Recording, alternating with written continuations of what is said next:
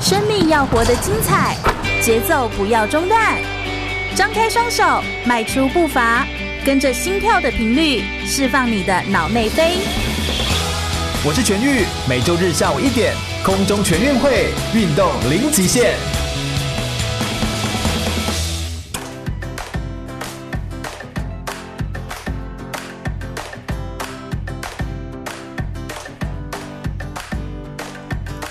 全国广播 FM 一零六空中全运会，我是全玉。每个月天下午一点到三点，在空中给你轻松好玩的运动讯息，还有体育圈内的大小事情。Hello，大家好，又来到了空中全运会的节目现场啦，真的是很开心的礼拜天的下午的时光。每一个礼拜天下午呢，我们空中全运会就是要跟大家放送一些非常棒的，而且是运很像运动励志的一些典范的故事，同时也跟大家介绍一些运动员的生命的历程，还有一些我们看待不一样运动员，他们到底怎么看待他们的运动项目，他们又有哪些生命当中不一样的发生的故事呢？上个月刚结束的我们的这个雅加达亚洲运动会。其实他这一次其实是有巨港啊跟万隆哦都一起协办的城市，在印尼雅加达。九月份结束，那台湾的派出史上最大团五百八十八人，排名是第七名，十七金十九银三十一铜，总奖牌数六十七面。所以这个这一次参加的国家其实也是四十四国，比了四十个大项目，六呃四百六十二个小项目的赛事，而当中呢像是有一些三对三篮球啦、小轮车的比赛啦，啊也是一些比较新兴的加进去的项目，而表演赛有电子竞技跟蜻蜓水球的项目。这一次的亚洲运动会，它其实本身呃。办在一个呃独特的地方，那让城市之间，当然它这个亚运呃雅加达已经是第二次承办亚运的赛事了，但是我们这一次哦，在全国广播，我们邀请到的就是上个月也就刚从亚运会回来，但是因为他的行程非常的忙碌，已经被邀请到很多地方去演讲了，所以我们现在才能够邀到他来跟我们分享一些他在亚运到底看到些什么事情。同时，他也已经是二零一四年跟二零一八年今年亚洲运动会都拿下蜻蜓银牌的选手。我们先掌声欢迎一下陈伟涵。伟涵跟大家介绍一下自己吧，欢迎伟涵。 Hello，全玉，Hello，各位全国广播的观众朋友们，大家好。嗨，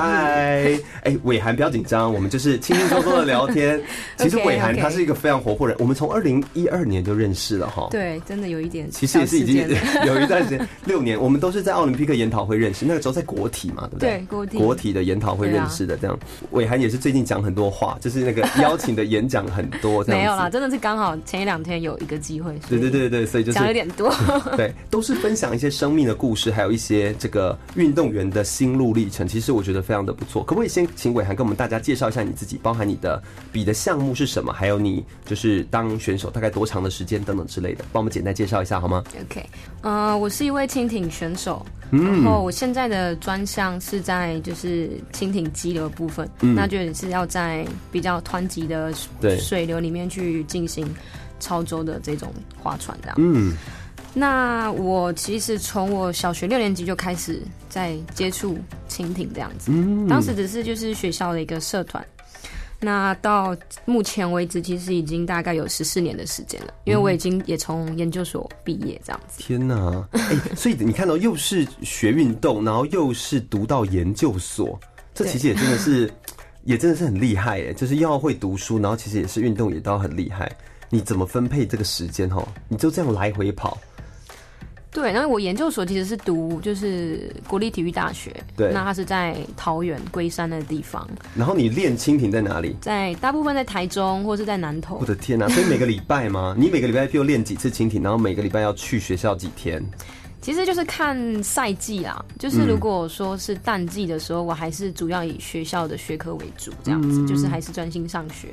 然后平常做一些健身房的室内的一些训练，这样。对，就维持肌力，维持体对力嗯对。，所以在学在淡季的时候，我真的是比较少碰到船那样子。哦，那如果像旺季的时候，举例讲就是赛季啊，嗯嗯就赛季的时候，我就可能就是每个周末一定要回台中，天呐、对啊每周几乎每个周末，甚至就是说，如果像我记得我在呃二零一三年那一次的时候，就是台湾办亚锦赛，对，然后那时候我记得我的我的上课时间其实蛮有中间有空堂，就我礼拜一上课，礼拜二休息，礼拜三上课在上课，所以我就礼拜一上完课之后，我就赶快回来，回然台后中回台中，然后赶快去南投，然后花一天的时间在在南投训练，然后训练完之后再回台中，然后再赶快搭车。隔天早上再回到林口去上，就是上课。天哪！然后上到礼拜四或礼拜五就赶快回来，然后就一个礼拜可能会跑个两三次，两三。次这样子。天哪！对，啊天那哪是最最最密密集集的一时次候对对对，我的哦，我的天呐、其实，所以其实哦，你看这个奖牌真的是得来不易，所有东西都是要付出心血跟努力哦。这个伟涵，我们都会，我每次都会一直要叫他百八，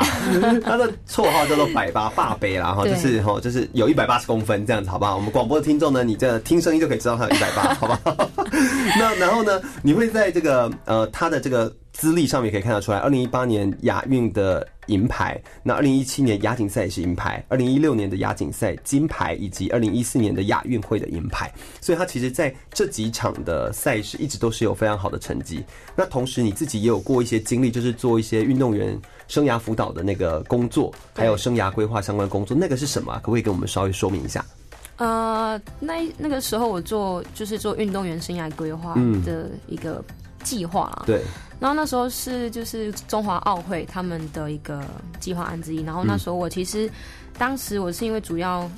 在奥会实习，就是因为我们大学啊会需要校外实习这样子。对，然后当时其实我也我也是对奥林匹克很有兴趣，所以我才会选择中华奥会。然后那时候我去做实习，其实一开始是做教育的一些像是运动，就是奥林匹克的部分。嗯，那也是因为我在那边，然后我自己又是运动员的身份，因为对当时我才刚结束了仁川亚运的比赛。对，对，所以有一个比较特别的经历，然后又在实习。嗯，后来就是有一位就是那时候的承办人，然后他就觉得说，可不可以去，哎、可以可以做一来些试试运动运生动涯有运动生关涯的的所以主要在做的事情是什么？就是帮助选手，就是媒合一些工作，或者说是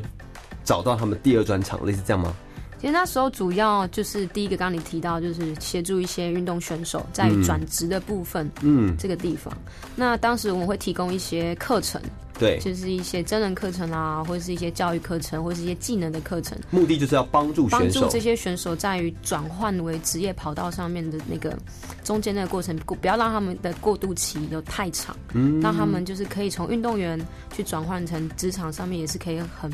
很好的一个过程，这样对对对对对对。啊所以其实我们我会故意这样子问哦，其实也是故意问伟涵，原因也是因为我就是那个时候受邀的老师之一，这样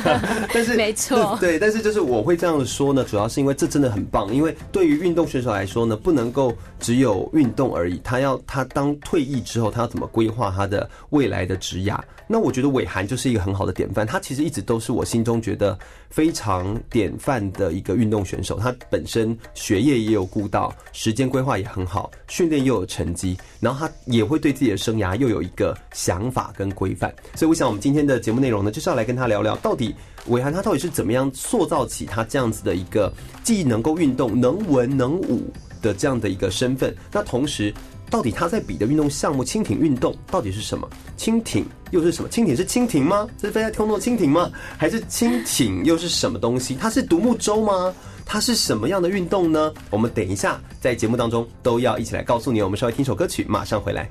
我是台湾短跑金牌杨俊翰，您现在收听的是 FM 一零六全国广播全域主持的空中全运会。继续回到全国广播 FM 一零六空中全运会的节目现场，我是全玉。我们今天特别邀请到了一位亚运的轻艇运动银牌的选手陈伟涵，陈百八来到我们节目现场，欢迎百八。 Hello，全域，Hello，各位全国广播的观众朋友，大家好，我是陈伟涵，我是一位蜻蜓选手。对，百八呢，他其实真的是成绩非常的好哎。我们今天就是想说呢，要来跟百八聊聊，就是刚刚我们分享了一下在这个亚洲运动会的时候，这一次出赛的一些经验啊，跟出赛的一些心情这些事情哦。我们先来问一下，这个你比的这个项目哦，叫做蜻蜓。是蜻蜓吗？还是蜻蜓？好像很容易，大家一听到这个名字不知道它是什么，对不对？是真对对的，对，你可不可以帮我们先介绍一下蜻蜓跟泛舟一样吗？蜻蜓是独木舟吗？蜻蜓到底是什么运动？跟我们大家听众们解释一下好不好？好，其实蜻蜓啊，其实我这边还是要跟大家介绍一下蜻蜓到底是什么文字哈、对对它对就是对很轻的轻，哦然后船艇的艇。很轻的船艇，对 OK 嗯所以就是蜻蜓，所以不是那个在天上飞的蜻蜓这样。对对对对，发音要正确，对发音这是第一个，因为很多人会误误会这样子。嗯，没错，那那其实蜻蜓呢，就是其实就是大家常见的独木舟的进化版的概念而已。哦，OK，对所以它是进化的独木舟，对，因都是木为头做的吗？嗯不不是不是，那独木舟以会叫独木舟，也是因为它是以前是用就是木头嗯制造而成的，没错的一一一台船这样子。对，嗯那因为现在就是科技的变化，所以在材料上面会有进化嘛。对，所以我们现在的船大部分都会是用碳纤维的材质，哦，比较高科技，对比比较较轻，比较轻。所以一台可能木头的船，它可能高达二三十公斤，对可是其实我们的蜻蜓啊，尤其是我们的竞赛型的蜻蜓，其实可能才十来公斤而已，嗯就你一只手都可以抬起来的重量。对，哎、我记得我最近刚好去台东去上课，然后看到他们在做独木舟，或者说什么，也都开始把那个材质变化，对也就让船身变得更轻，然后也更呃容易，譬如说更容易旋转或翻滚，或者是有用一些。塑胶的东西，嗯还会是浮或力啊者对浮力之类的更好，对张力什么更好，好像现在就是科技的进步，好像也会让运动的技术确实都会来得更真的好是一个很大的变化啊。嗯，OK OK 对啊 OK、那轻艇运动当中，它的主要的分类有分哪些，或者说是都比些什么呢？在台湾啊，其实蜻蜓运动啊，主要分为三大就是竞技项目这样对子。对，那第一个是蜻蜓竞速，那第二个是蜻蜓激流，第三个是蜻蜓水球。嗯那这三个项目主要它又是都是奥亚运会的。一些竞技项目，或是是世界运动会这样子。哦，那其实这是在台湾的部分。那在国外，其实他们还是会有一些蜻蜓的马拉松啊、哦之类的这样子的。就是把它再做一些延伸。对对对但在台湾主要是分成比速度的激流，就是看那个在场域，就是是一个激流的环级湍急的环境湍急的对就像我们那个秀姑峦溪泛舟对那个对，样子可以吗说在那种环境下去去操作。哦然后在那个环境之下，你要怎么样控制你的船？对等等能力，而这就是你的这是我项目目前的专项。好强哦！你 要在那个，所以你就可以在秀姑峦溪里面，就是仿佛是一条鱼，然后就很自在的可以这样子前啊后啦、然后都可以这样控制它。这就是在比赛的项目。其实应该是可以，只是就是我们在那样环境的时候，其实还是会去挑啦，就是还是会挑一些比较安全的环境。嗯挑一些好的路径啊，对然后比较好走，对不对？对对对另外一个蜻蜓水球就当然就再加上了一颗球，对，然后来做。他们是它在其实游蜻泳蜓池比吗？还呃是，在游泳池也好，或者在户外的开放环境也 OK，因为它只是一个需要一个空间？嗯空间一个范围就好。那它很特别，就是它就像打篮球一样五打五，哦，所以蜻蜓水球五打五，然后再加一艘船呢，欸对所以船是会互相碰每撞其实你你想象以前嗯、有一个运动项叫马球，哦，就很像。人骑骑马着马，对然然后再再打球，球啊那这个其实就划着架船船再在打球那他是可以用手碰到，还是都要用桨呃？我们这是用手去丢球、传球、射门这样子。但是用划要用船桨，对对对对对，哦那你也可以天哪拿好奖，难你也可以拿哦奖去挡球之类的。也太难了对吧？啊也太难了。那它也是今年就是我们那个雅加达亚运会的表演项目，对对对对对对啊啊天哪，我觉得这好难哦。但其实它蛮刺激的啦，对对对还蛮对也是蛮好玩的。是我们刚刚刚好也有提到，就是刚刚在上一节的节目内容，我们有提到蜻蜓水球是这一次亚运会的表演项目。那这次去尝试的这个，应该看起来也很精彩，对不对？你有去看吗？这次就没有，因为比时间比上面呃，比赛地点就不一样，所以比较可惜。对，因为哦，真的印尼很大，对啊对啊然后交通没有那么方像便，是蜻蜓竞速啊，然后嗯蜻嗯嗯蜓水球他们在巨港，对，对，那我蜻蜓机的部分我在雅加达的那一部分，天哪，所以哦就那完差全太是两远个了。地对对方啊。对，你要搭飞机才有办法到。那你有没有一些建议？如果今天是呃这个初学者要来学习它，这个蜻蜓运动是一个容易学的吗？应该是说这个运动它是就像我们驾，就像我们有的时候去呃，譬如说去一个湖啊，或去日月潭啊，或去澄清湖啊，或者就假假设我们要玩个划船这样子那种惬意的感觉，是这样就可以练吗？ 其实划船啊，划独木舟，其实它是一个可以很轻松，嗯又可以很刺激的一个活动。哦，对所以我要轻松浪漫，就是也其可实以你就是划。坐在上面很啊，你要 easy 比这样，赛就是比速度， 对，就是这比样子速度、比你的体力之。哦类、比你的技巧这样。所以其实哈，就是看个人啊呐，这样听起来就是就是， 如果你个人有那个天资哈，你就来问一下百 八，他就可以教你两手，对不对？好，教你一个撇步这样子，那都要怎么开始，对不对？呃，那以我的目前的专项蜻蜓激流来讲好了，嗯嗯嗯，其实一刚开始我们也是需要在平静的水域里面去进行基来本做练习，对，因为你不可能一刚开始就把你丢到哦，湍急绝对的水里面，千因为万不要那绝对会发生就是很危险的意外这样子。嗯嗯所以我们也是在一开始在平静的水域，然后会学会怎么前进啊、后退啊、转弯啊这方面的技巧，嗯甚至我们在机油部分，我们还要学习如何翻船、翻滚。天哪！就是你今天不小心翻下去了，你要学会怎么翻回来。其实这才是最难的吧。嗯，就像是自救，水中自救。对就是你今就天像你如果今天去湖里面滑，你也要穿救生衣，然后对你如果翻船，你也要知道怎么处理吧。，对对对，这是都是一些基本的概念，在于就是蜻蜓激流这一块这样子，哦，因为它跟翻船是很常见的，对很常见，如果在湍急的水域里面，其实是很容易发生的这样好子。恐怖哦。对啊所以也是会有一些危险的吧，其实会因啊为，水流又急，对啊你又翻进去，会不会有漩涡啊？会啊，其实激在这种激流环境，一定都都会有漩涡的。我的天哪！但所以呃我嗯刚那刚你不就头被卷进去，然后就进到那个漩涡 里，然后就进到什么第三世界之没类那么的？夸张啊，没那么夸 张，所以我才刚开始前面会说，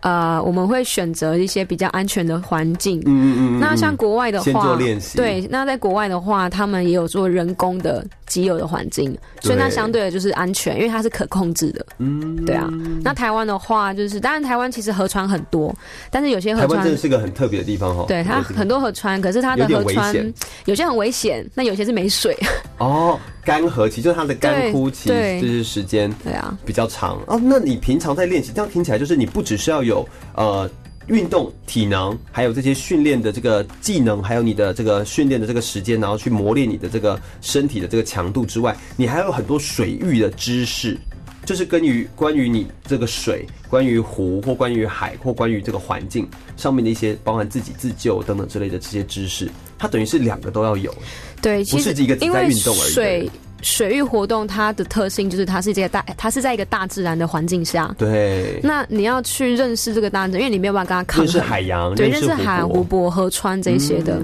那我觉得这也是我们这项运动特别的地方其。实好人文 哦。就突然间也觉得说，好像也很跟这个环境结合在一起。 对啊台湾就是一个海岛型国家，那我们如果能够多认识海。多认识湖泊，多认识这些环境的内容，其实也很好。对你刚好也跟我们上一个 上个礼拜访谈的鸿儒，哦刚好也是他们都很认 识。鸿儒的哥哥就是练蜻蜓的，对啊不对啊我原本还想要 那也邀是我请就他，是学长那样，原本还想要邀请他跟你一起来受访，这 样子，就看看说下可不次可以有机会可以真的。一起来聊聊。其实你会发现哦，百八他其实在接触到蜻蜓队，他当然是当时是从社团活动跟一些呃很轻松的活动来开始接触，来开始认识。国小开始练习到现在，其实这样子也是十一年左右的时间， No，14年哦十四年左右的14时间。哇，天哪，很久。所以。这么长的时间的锻炼，培养出他不管是对于水域活动也好，还有对于这个身体本身的技术也好，那在于蜻蜓运动的蜻蜓激流，这个算是我觉得这个难度很高的一个项目当中，它也是要能够呃多过透过训练才能够驾轻就熟，这都是一个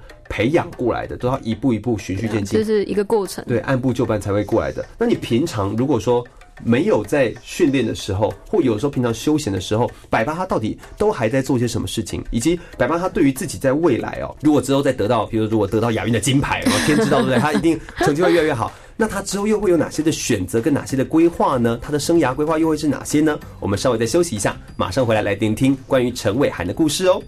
哎，那百八，我想要跟你请问一下哦，伟涵，你自己身为一个蜻蜓的这个激流的选手，在你身为选手这样的过程当中，其实你训练本身也很也很重，然后你学业也很重。你平常休闲的时候做什么，让自己放松，或者是你平常都会做些什么事情？休闲的时候，休闲。其实我觉得我是一个闲不，就是没有办法闲不啊完下来的全，人，就是没办法跟完我一样，全跟我一样，闲下来。就算我今天就想把时间排到很充实，对，就是我就算连休息，我就好像我就不想待在家里，我一定要出去。出去啊。那出去是什么？找找朋友，还是你是一个人看书，还是什么？嗯，如果我今天是像最近，就是我比完赛，对，那其实我在所以算是淡季。淡季嘛，比完赛，然后再加上前之前我都一直在国外，对，嗯所以其实我很想要见一些朋友啊、老师啊之类的，所以我就这段时间我就是到处拜访， 哦，对，所就。以就是是有的时候就是看那个状态，看状就态是已经好久不见了，对，好久不见的朋友，嗯然后就会想要去跟他们，打个招呼，打个陪招呼他们一下也好，他们对可能在练习什么，啊，你就陪他们一下，或者是老师们在上课去听一下对，或是回学校，因为现在毕业了嘛，啊，对对对对，对所以会对嗯想要回学校，因哎为去找找老师这些的所。以听起来就是个忙闲不下来的人，然后一直要让自己的 schedule 哈很满，这样的人感觉上对，是这样就子嗯是。有一点点啦，但就是会会调整啦，就是不会真的完全都都是这样找朋友，但还有一部分时间我会想要多陪家人，嗯，就是一些我的就是外公外婆啊、对奶奶，因为他们对年纪也比较大，对。所以会想要趁空档的时间，哎、就就去找他们因为这样平。常练习的时候，其实也没有时间，就是没有可以太。多时间，那真加的上就是以前就是一直训练，然后嗯，嗯，所以我现在就是没有读书了嘛，然后就是毕业了，然后除了练习以外，时间就比较多，就嗯会、因为我外公外婆又是台南，所以有时候不是只有台中这样子。所以就这样南北跑。对啊，去而且陪陪但他们。是好在是不是呃轻艇运动，你们没有集训在左训，对不对？对，所以相这对，算好在 吗？还是这算还是算嗯不好？我不知道这个这个以你们怎么怎么感觉。我觉得一体两面吧。一体两面，嗯 对啊就是如果有左训的话，当然食物什么东西 都已经对，安住排好，宿啊、住宿交都通这些就会非常的 easy，就是你不需要去担心这件事情，你你不嗯但是用没有这个安排的话，等于就是你可以规划你自己的时间，你就可以读进修你的硕士班，一样继续稳定的学业，所以你才有办法毕业 嘛。因为我有听很多进走训的人，他们可能会延后他们的毕业时间，因为有一些科目或有一些项目，他们还是要回去修完才能够毕业啊。所以也有一些这样前前后后的不一样，嗯，总之都是一个选择啦。对，对对对对对，很不错。哎，那有没有一些你在国外，或者说是你在身为一个选手的时候，在这个学习或在这一条训练的路上，发生一些比较有趣的故事？可不可以跟我们听众朋友们来分享一些有趣的事情？我觉得比较特别的话，我就会我会提，就是我在国外对，就是异地训练或是参加比赛的时候，的一些生活。对好啊好啊，来跟我们分享一下。像今年就是我在比亚运之前，我们到法国做一地训练，这样好好哦，我也多想要异地训练，可以去法国，可以帮我异地训练一下吗？ 那去法国哪里？呃，我们到法国南边的一个小镇啊，它叫坡城，就真的是蛮小的一个地嗯方，对这对样。对对，是因为那边有湖，有什么？呃而那边刚好它有一个就是人工的一个激流的一个场地，嗯那他们训练环境是还蛮不错，然后气候也还 OK，因为它是法国南部，那比较温暖嗯一温点暖一点点。，对他对。跟你跟谁一起练？我是说，哦，当时跟我的其他亚运的队友一起这样啊，，有跟国外选手一起吗？偶尔，因为我们会有一些同样的练习时间，嗯然后看国外的，嗯，法国国家队的啊，嗯瑞士国家队的啊，这些就还蛮特别的。然后会觉得，嗯，今天可能跟一个世界冠军一起划船，那种天嗯呐，感觉天呐，就很像在看偶像一样。真的，这是一个很很很棒的一个经验，这是只有在国外一地训练或者比赛才会有的经验，这样。好不一样哦。啊，你们对就是租一整栋这样吗？就是一个小屋，对，像这样子，像我们在这种异地训练，那我们都是整个月的，所以不可能去住饭店，嗯因对为嗯太贵了。呃太贵了而且国外其实它蛮流行，就是租一个公寓嗯或者一栋房子，对，所以我们那时候就大概十五四五个人，然后就一栋房子，嗯然后那个房东也是很有趣、很可爱这样，然后会偶尔会来跟我们聊天这样。对，然后所以我们自己住，我们就是会要自己准备三餐，嗯，然后每天都会有不同的菜色，对，然后我觉得今年呢、啊非常就是很幸运，我们就是有防护员跟我们一起、哦一起就是培有啊，训这台样，铁的学弟 啊， 都认识的人这样子，对。然后他我真的觉得很厉害的是，他又能下 厨，他不只会就是做防护的这些专业以外，他就是还会下厨。所以他每天就是除了就是帮我们做一些防护的一个东西的话，他就会还要想负责三餐， 对，没有，我们也会 帮忙啊，我们也会帮忙，不是说只有他，但他可以说是我们的大厨那种概念。哦天呐！对因为他诶这样的生活也很惬意，就在一个南法的一个小乡村、小小小镇，然后平时划划船、做练习，回来的时候就下下厨房，对我觉得吃吃东西，很很。好是好不一样的生活、哦就是你跟在台湾完全不一样，你在台湾就是。呃，因为台湾外食很很方便，对所以你就是外食而已。对那台湾的 不会想大要下厨，对不会想要下厨，再加上台湾的设备比较不一样，国外他们都能三餐下厨是最好，因为最省钱，这是一方面。嗯，那我觉得这方面虽然说有时候很累，因为你练完习你还要煮饭，有点累。哦、对对，但是交给防务员， 没有，我会去帮忙说要哎不要帮忙切菜、洗 菜或端盘之类的。真的，然后他很厉害，他就是就是我们每天都在想菜单，天呐，就每天可以还可以 order，就还可以点菜，嗯对，因为我们还会去去超市采购嘛，买食材那样，然后说、哦我们今天想要吃牛排，想要吃鲑鱼，然后就好像需要买什么，然后怎么下手，要用腌的嘞，还是要烤的嘞之类的，还可以选择哦还可以选择，因为他们有烤箱。真好，然后你要吃烤鸡呢，还是什么都有。嗯然后我觉得很有趣是到就是后期，因为我们大概待一个多月，对，然后后期而且大家开始有点想念台湾的家乡味这样子。然后我们防护员真的很厉害，他卤了一大锅的卤肉，天呐，好会哦，还可以卤、欸，真的，他就卤那个空吧，那个是还有电锅是不是？没有，哎、呃，它是用就是完全就是用锅子锅子炉对，完全用锅子嗯炉。那就就要可能要煮个很很多个小时这样子。对，但然后它就是卤两一两天这样子，然后我们就真的最后要很回入味要回台湾之前的前三天，我们都在吃那锅卤肉。回到台湾其实没有想要特别想要去吃卤肉 饭，所以其实，哎、其实，在国外啊，就是异地训练的时候，如果真的能够到一个完全不一样的地方，除了训练之余，有时候这种在营养、在生活、在这种平衡的调剂，其实对你们而言是一件非常有意思的事情。对，因为你可以学习怎么独立，嗯然后去面对这些就是除了训练以外的所有的生活对，的的技能之类的，我觉得这是很好的一个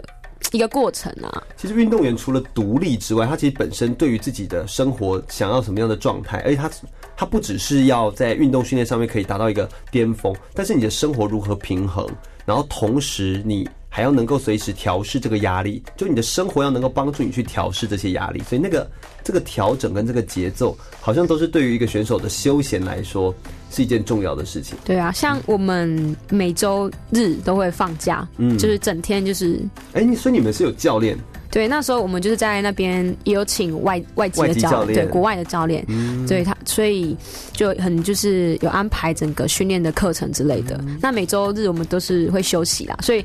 一到六就很辛苦的练习，然后礼拜天就是很开出去心玩，哎对。这样其实就是练的时候也很专心练，玩的时候也很专心玩。对，那像我就会很好奇，因为就是我们房子住的周遭有什么样子的的地方可以去看对啊，那今年我觉得非常 lucky 的一个事情是，刚好我在欧洲的那段时嗯间就遇到今年的世足赛，啊，对吼，，对哦，也太而且我好了在法吧国哦你那个时候是对，而且你那个时候刚好是一定，那大家就是疯狂啊！像我这次去希腊的时候，就是就算已经不是已经过了世足风，但大家一样就是热潮每还没每一次还只在要讲有自己的国家出赛，大家都是围着在酒吧，然后就是嗯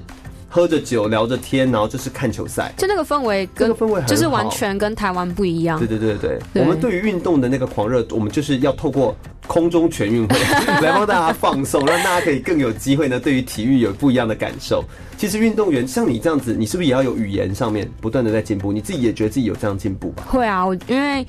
像我们这种运动都会要你到们要一国直跟外。国际接轨啊！，对啊，然后我们都会到国外去训练比赛，甚至有一些外籍教练。嗯那我自己其实也是尽量，然后再增进自己的英文的部分。嗯在那沟我通技术啦对，或者说是在谈呃，就是买东西、生活这些，至少都是可以自己自理。这是会自己自理。嗯那我甚至自己还会对一些其他语言很有兴兴趣，就是我、我今天去法国，所以我会多学几句法嗯文。法文对哦，然后我今天在西班牙，我会学几句西班牙语。然其后实也是借着运动环游世界，真的，这就是种我感的一觉方面的一个哦、好好哦，小小的对不对？对愿真的望是让人这家样觉得很开心。对啊所以运动其实不单单只是运动，如果我们把运动只看成运动，那当然就是一个比较狭窄的一种看法。但是我们怎么样可以让我们的视野更加的辽阔，可以看到更多不一样的方方面面的东西？这真的是很值得我们去感受的地方。我们先稍微休息一下，来听个新闻。我们等一下从下一个小时的节目内容，我们再来听听关于伟涵更多的生命的故事哦。我们马上回来。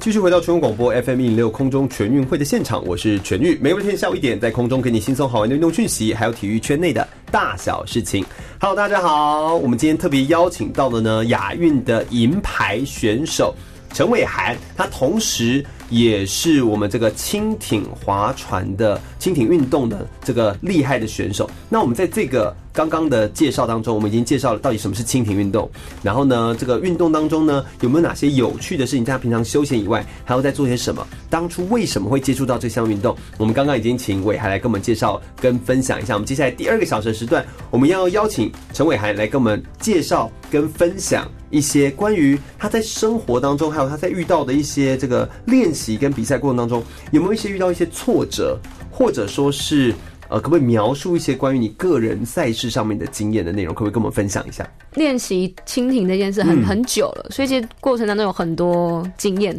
对，那有一个经验，我印象最深的部分就是我在二零一六年的时候，那时候我是要去参加亚锦赛，对在日本，嗯，对，那年四月份的时候。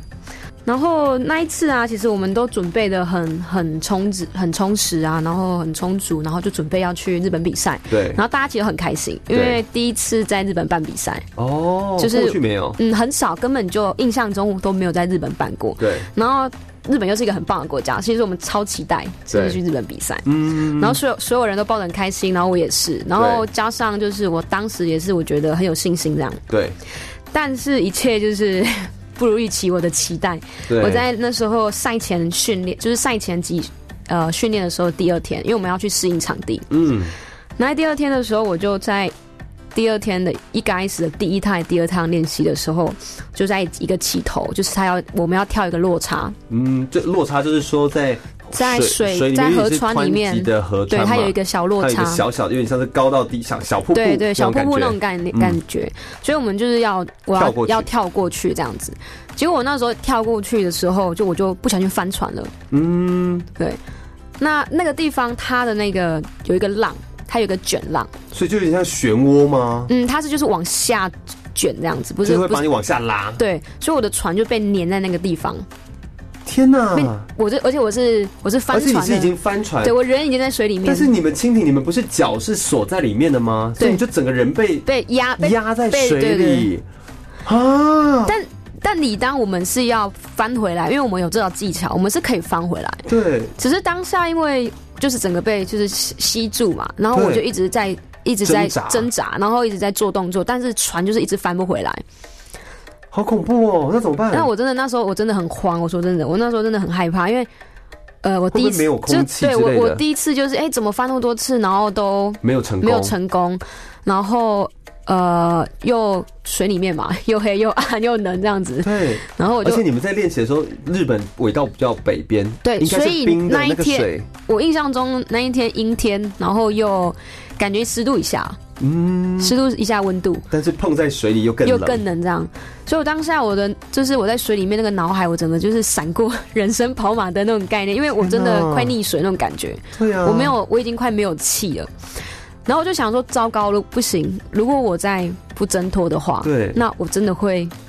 发生什么意外，我也不敢对说，啊而且别对啊人也没有办法来救我，因为在那个环境下，对其他人来也是很危来险都，来不及，对，嗯来来不及。然后后来我就真的是最后可吞下去，我就、好吧，我就嗯脱困这样子，就我就人船分离这样子，哦因为我们有一个装置就是可以人船分离，我但那可以个是逼不得已才会对，但这是么逼不做得，，因为你做那个动作之那等之于你就后，弃赛我，就弃赛，或者说我就要跟我的船分开。对，那我我们两个就是船要飘下去，我人也要游下去，这样。哦，那这样的状况下会造成我可能会我会受伤，会或者是船会有损害这样。对对对对，但你当下就分开了我，就分开了，然后船然后你就有办法呼吸，我至就少对，我就至少就对啊，呼到空气，哦好恐怖哦，好险我就是有呼到空气，这样好险我还活着这样。对 啊，然后我就开始被水冲啊，然后我的船也被冲下去啊之类的，然后我就我就很累，因为刚刚已经经历了一点时间的那个，对对对对，然后我就后来有点缺氧对我就有小点缺缺氧氧，然后我就好赶快，我就后来我就赶快爬上岸。然后爬上岸之后，我就赶快问我队友说我的船在哪里对，这样子，然后我的队友就是就是有一点点好像面有难色，嗯面有难色的跟我说：“哦，在在那边已经把你拉上来了，这样子。”我说：“那船有没有怎么样？”我就很激动，我说：“船有没有怎么样？”因为如果船有损伤，我根本就没有办法再继续滑，而且才刚开始，对才刚过去， 才刚开始而已，你知道吗？第一天、第二天这对啊样子，然后我就我就赶快跑过去我的船旁边，对，然后我就整个当下我整个傻了，然后我真的差点要哭出来，因为我的船就是整个船头，然后跟船头到侧边整个都裂掉，就整个掀裂开这样子开，就是它根本就已经是变成残缺那种感觉，对，就是裂开的船，对裂一半，裂一半的船，然后。啊我就整个当下就是脑海里又在闪过一片，我接下来该怎么办？我要继续滑吗？还是我要放弃？还有就回家，还是这样回家？还是干嘛？我真的是，我真的很难过，很挫折，真的，而且又我的脚，我的脚嗯就是又又都是撞到 O 青啊，有些流血这样，在水里面的时候，对。我就非常难过，我真的很难过，因为怎么会这样子？那那个时候距离你要正式比赛还差几天？好像差三天了，只剩三只天，剩然后三天船是裂一半的，然后船人是是淤青的，然后对，就是没有办好法，恐怖哦就是全部就是荡到最谷底，最谷底这样子，然后你也会想说啊，就是你的队友怎么看，你的教练怎么嗯看，然后国外选手会觉得啊，他怎么这样子之类的对。就是哎好像就说，哎、这个人怎么那么烂这样子？ 你说对我国外其实人，我其实你心会中这样觉得说，当你然们是不是这样说我？之类的，然后或者是说，哎、 他就这啊样子哦、然后，然后我会很荡，是因为我我准备好了，可是发生这种事情，我真的是很出乎措意料出乎料措手不及。嗯，因为其实我过去有时候有时候在一些比赛的时候，我难免都有一些意外，然后想到不会吧，这一次全部一起，怎么就意外这嗯样子，而且是很糟的一个意外。对。但怎么办？我得还是要。 后来你怎么处理这件事情？其实当天我真的是什么都不想管，我就是、你就休息， 我就休息，然后我就把船放在那边。还好日本我觉得很好，是他们有修船的空间，哦，所以我就赶快把我的船拿到那边去烘干、吹干这样子，哦我才能做就是后续哦的动作，修补这样子。对对对对，对，然后那时候我觉得真的也是就在轰船的时候，你就是在想事情，我就是在想事情，然后很很难过，然后我不知道该怎么办这样子。嗯对那时候就很多人就就是慢安慰你慢过来了，嗯就是不敢，不管是台湾的队友也好，或是国外的朋友，一些其他国家的教练也都好，嗯他们都主动来关心我，然后有没有需要帮忙这样子。对，然后我当下真的觉得哇，人间温 暖，真的啊，人间还是有温情。而且其实有的时候，当发生重大的事情的时候，或涉及到这样的状况的时候，其实没有管说你是哪一个国家的人，对大家不分都国是籍选手，我们都是轻艇选手，我们都知道你现在这个是什么感受。对，是非常很不好，所以他们就帮忙这样子。那后来呢？然后大概船其实花了两天才修好，因为天气不佳，就是有下雨什么，嗯它那会就他影就没响办法粘呢、对，嗯没办。法赢，就是没办法干这样。所以我后来修完之后，就是又要再回到水里面，因为剩下不到三次的练习。嗯嗯嗯嗯，那每次练习只可可能只有四十分钟、五十分钟而已。对然后你要在那么短的时间内再重新来过。对说实在，我一刚开始回到水里面的时候，我真的有点害怕。而且你也觉得说这一趟来，然后其实等于都在岸上休息，对然后只练个三次就已经要比赛了对。然后我嗯其实有对你点们而害言怕，，我觉得可能听众朋友不太知道，因为对于激流来说，你需要认识那个水道环境环境对然后以及哪里有坡，哪里要跳，哪里要什么，那个是要记的。对，我我们要去适你应，如果只滑个三次或滑个两次，那根本没办法记熟就那很个只那是个硬路段、伤啊这。样子。甚至你是你跌倒下去，或你被吸住卡住那一段，你那一可能还段会有一些心理害怕阴影。对，就当哎你要滑到那里的时候，你可能还会慢了半拍或怎么样，对不对？确实真的对啊，所以这真的很难呢、所以那个客服真的是要花一点时间，因为你会担心你会不会又再发生一次。对呀、从同样跌倒的地方要怎么站起来，对不对？后来你是不是站起来了？对，我就我也没有想太多了，我就想说最差的我都过了，对呀、然后我就反正我就是一趟一趟，从预赛啊、准决赛、带决赛，我就尽量花我自己的东西。嗯，然后那时候我就我的决赛我就滑完，对然，后我就上岸。然后我也没有想太多，我就上岸。然后有一些对嗯朋友就跑过来，说恭喜啊，恭喜啊！我说啊，恭喜什么？你拿金牌哎、我说真假真假？啊？所以就是完全出乎你自己，甚至有点惊讶。对，我就真的有点惊讶，因为天哪，就是我已经不不期待太多东西，我只对只求我稳稳的把这件事完成。但你不只是把它完成了，你还拿下了金牌对，。我还拿下了太金牌强。了！哎，好励志，好励志，好励志！其那实一这次真的是很很感人 呢。你我等也于就是觉得把最糟糕的状况完全的颠覆过来，你就告对诉啊自己，这就是最糟的了，还能怎样，对不对？ 对，然后就是天哪！一步一步啦，能能走到哪里算到真 哪的真里这的样真。的，就是有这种感觉。对啊，嗯，所以那个那一次真的是我目前记忆犹新、最有印象的一个。而且我相信，其实不管对于哪一个选手或面临到怎样的状况，不管是运动或者是一般我们的生活当中，能够练习把这个看似最糟糕的状况，把它完全相反过来、颠覆过来，真的就是要先认清我们现在还可以做些什么事情，，对啊，然后就可以再往下走，才能够一步一步的解决，总是能够解决的，嗯，总是能够做没完的。错，真的是太感人的故事了哦！我、 呃真的是聊不完，怎么办？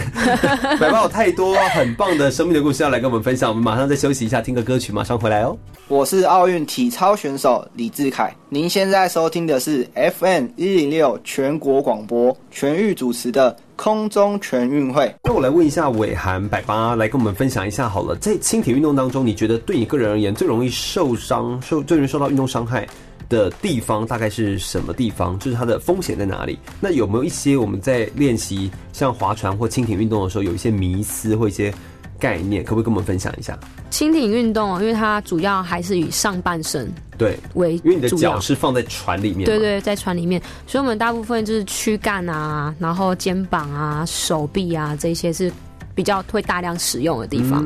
那像轻艇选手其实比较多会受伤的地方在于肩膀，都是肩膀比较多，会是要肩膀因为我反而比较都是练的时候受伤，而不是譬如说翻船或摔伤的那种伤的那种反而比较少。其实那个有都是有些选手会在帆船的时候受伤哦受伤，但这那应样该子比。较都是擦伤，或是没有，是因为我们尤其是在激流的环境当中，像、哦，那就比较危险。对像激流环境比较危险。那其实去年我去呃协助世锦赛，在斯洛伐克的时候，嗯，然后那个场地很大，还蛮对危险的。然后其实我那时候印象中，日本的选手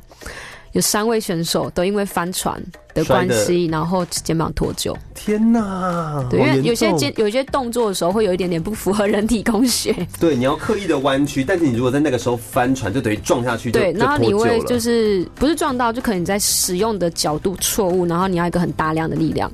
哦，它就有好可恐怖能跑哦，掉之类的这样子。而且你脱臼过一次就会惯性脱臼，对，所以我觉得就是有那方面伤害的选手真的是蛮辛苦的。对，对像我自己也有学长，他可能也使用过度，然后也肩膀也有去做开刀。哦，我的天哪，对啊，所以这些这些部位确实只要有不舒服的时候，就是应该要开始来做一些治疗或定期的复健，是不是这样？对，其实你只要有一点状况，你就要注意，因为有状况的时候，就代表身体在跟你抗议。对，而且你们的身体就是。就是你们要用很久的东西啊，对你所以就你是千万不要就是掉以轻心，不要担那个风险。对，不要担那个风险，这样子。哦天啊，所以这个对于我们一般人哦，当然你们是已经到激流，然后又是在比速度，类似这样的呃比赛才会。当然风险比较大。当然，我们一般人如果划船的话，当然就是要注意安全啦、就是水域安全这些事情，对，这应该又是不这太是一样嗯这。是大部分人会比较害怕，就是如果不了解水域活动，人会比较害怕说啊，你划船啊，特别是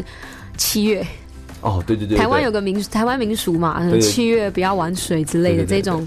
这种比较迷失，但其实你只要做好安全，的防护，的防护或者说是不要在已经听到天气预报说怎么样对会有一些大浪的时候，你还要对硬要去，对类似这样子。所以有时候其实是呃，你对水域的观念跟观察对的那个，样这子，是一些迷失啦。那如果你了解的话，基本上这件事情是可以很很健康、很安全的一个活动，嗯这样子。那当然，你如果要说风险的话，我们其实走在路上有被车撞到，所以那个 对你知道风险永远都存在。你如果说我要完全安全才出门，那就真的不要出门，对不对？对，但在然后家在里家也也是会危是可险能啊不。小心撞到桌角对啊，的，或者什么飞机撞过来？好 了啊，那我们想问一下，那你在这样的运动当中，就算你可能会有受伤，会肩膀脱臼，会有这些状况，就像你被那个吸在水里，我觉得那好恐怖哦。你有这些的挫折或失败的经验，到底又是什么样的信念让你可以一直坚持到现在呢？我觉得也是透过很多嗯，教练啊，对然后一些前辈啊的引导，对，对。那其实过去就是有一些教练，就是有跟我们讲一些话，就是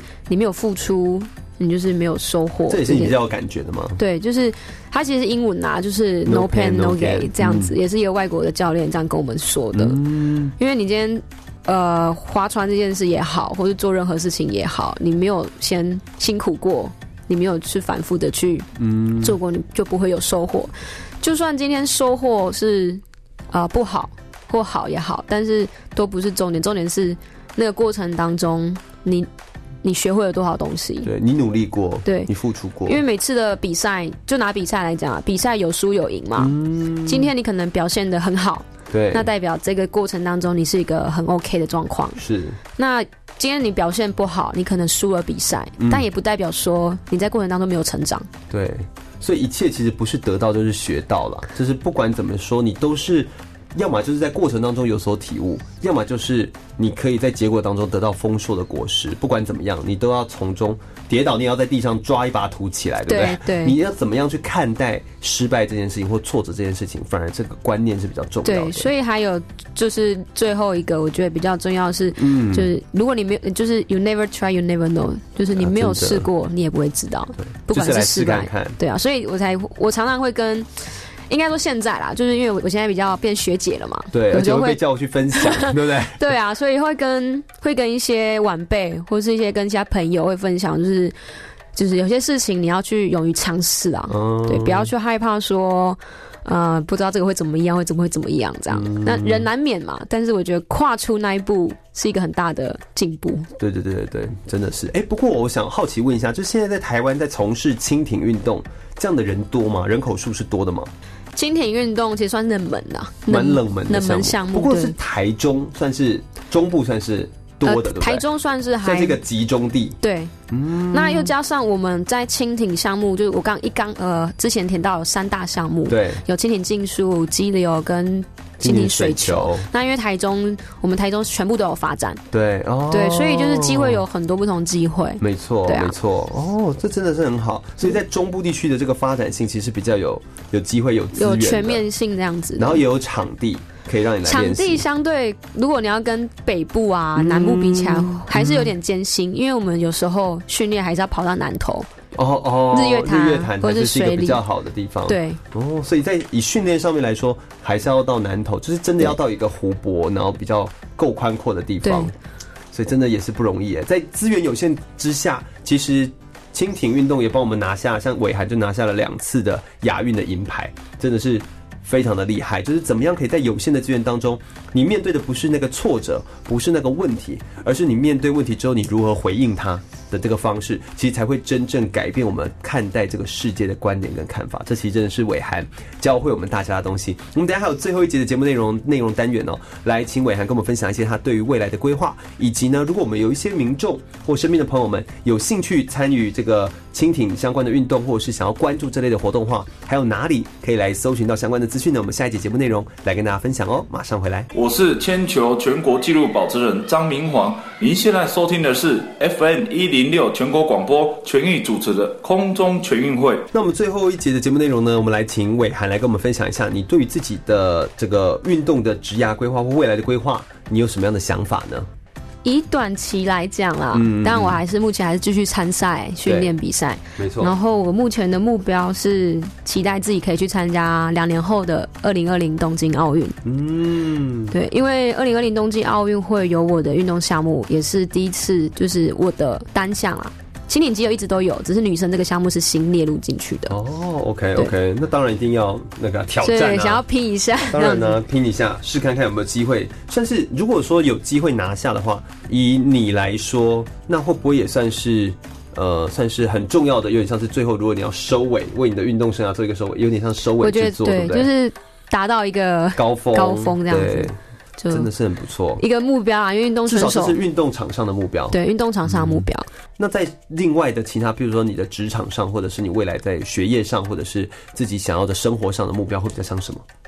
就是以长期来讲，以未来来讲，其实蜻蜓可能不一定是我的职业选项，哦能，并不是当教练或老师这样，但。嗯，我还是会想要协助整个蜻蜓大环境的推广，嗯嗯，对嗯，那让更多人认识这项运动，所以推广，推广这样子当，个推广大使。这是一方面的一个方向嗯啦。那当然，我还是想要尝试其他不同种的呃职业为嗯是，这样其实我还是我还在摸索摸索当中这样子。但当一个推广者的角度，我还我会想要继续下去。那不一定是在台湾，甚至全亚洲，甚至全世界，让更多人认识群体运动这样。对，这其实真的是一个很值得做的一件事情。有时候运动项目其实就是需要被更多人看见，这件事情才会更有感觉，对不对？对，因为就是我当运动选手的时候，受到很多帮忙啊、协助啊。那我觉得作为一个选手，然后有一点传承的责任，嗯，然后会想要让就是把这件事传下去，让更多人知道这样子。对对对对。对啊哎，讲到传承，你刚刚我们在休息的时候，你跟我们提到说有一个青年奥运会的一个好消息，对不对？没错， 对，你可不可以跟我们分享一下？就是在现呃十月份的时候，在阿根廷，然后他举办第三届的啊青年嗯青年奥运会，青年奥运会这样布宜诺斯艾利斯，对，那在十月十六号的时候，有个非常好的消息，就是我的学妹，就是我们台中市的学妹，嗯，然后是惠文高中，呃，二年级，她叫对赖子璇。赖子璇，对，嗯，那她在蜻蜓，就是女子 K 艇上面，她拿到一面铜牌，哇，真的是很厉害，很厉害而且在他这样才十六岁，对不大概对？十六岁左右，十六十七这样子。这其实就像你说的传承，又是你的学妹，然后同一间学校，然后也是这样的项目，然后这样来做对，然拿后下成绩，而且她是台湾第一位参加青奥奥运、青奥这样子，然后又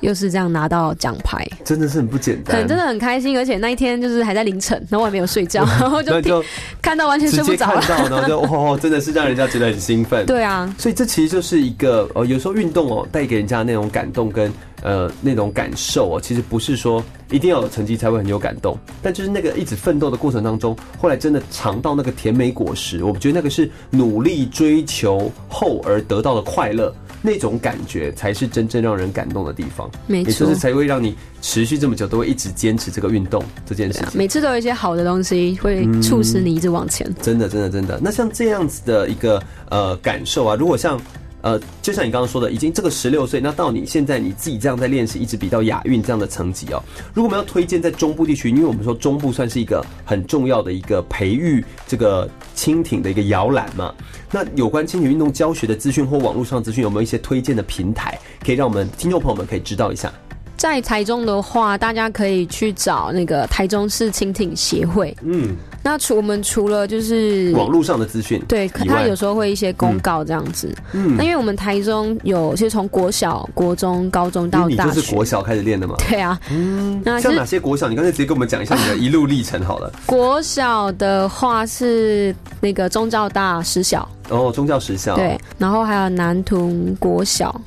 对。大概这两间，应该还有一些比较小一点点，但我对比较主要是这个。对然后国中的话，就是我之前是读五全国中啦，嗯但因为现在就是人数比较少，现在反而是市域国中跟黎明国中也有有蜻蜓的训练，体育班跟蜻哦蜓队这样子。好强哦对。那高中呢？高中的话，主要就还是在于惠文高中，嗯对，也是体育班跟蜻蜓队这样子。对，那那大那学，大学的话，它的选择比较多，但主要它宗教大就是台中教育大学，它还是有蜻蜓队，宗教大体育系，对，宗教大体育系这样子。嗯，所以就是以校队来说，其实你看，从国小、国中、高中到大学，我们原本住在台中的市民，我们都不知道 说这项运动是什么，但其实就在我们旁边的学校当中，里面这些高手就藏在当中。更何况像这一次的赖子璇，他也才十六岁，高中生。拿下了奥运等级的赛事的铜牌，其实是非常非常不而简且单。是台湾第一人这样，对，而且更何况台湾这个这么这个项目不算是热门，但是我们确实有机会可以练到这样子，用有限的资源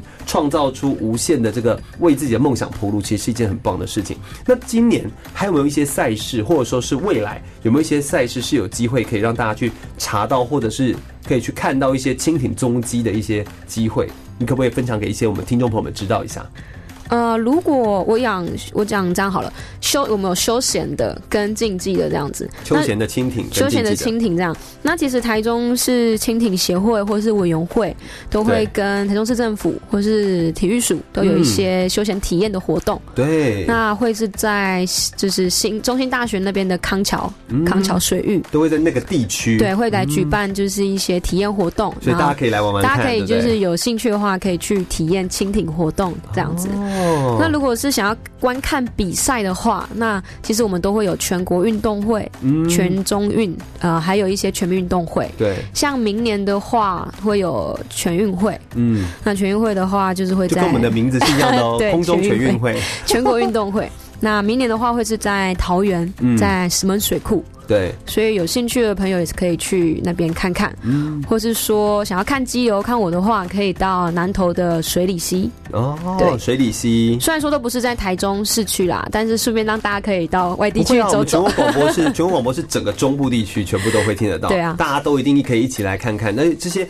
呃，如果听到觉得有趣，又觉得这个项目现在还很冷门，我跟你说，说不定你就是下一个奥运选手，对不 对？你说不定你来练，或你的孩子来练，谁知道呢？对不对？现在这个。就现在就是因为它冷门，你就有机会啊！有的时候我们看事情的角度要颠倒过来，是不要大家都追风的只去玩棒球，只去玩篮球而已，他们也很棒。但是你如果也可以找到冷门当中的机会点，这才是我们应该要去发现的地方，对不对？所以其实全国我们都是有这些的呃地方，像是在呃桃园石门呢、或者是台中新大康桥啦，或者是日月潭，或者是水里溪，其实都有这些可以看到轻艇运动的踪迹，只是看我们有没有那个发现的眼睛去感受到它而已。我们今天非常感谢伟涵来到我们空中全运会的节目内容，来跟大家分享这么多关于蜻蜓水球的知识、运动，还有你个人相关的故事跟生命的历程。空中全运会是一档专门在介绍关于运运动员、运动员的生命的故事的一个节目内容。那我们的节目内容呢，主要呢就是来分享运动的事迹、运动的故事。我们不是追着运动的新闻来跑，那我们是希望让大家可以看到运动员身上的故事，而不只是运动员在运动场上的表现而已。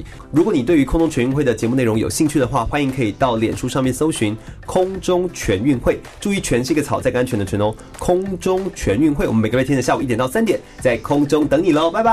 拜拜。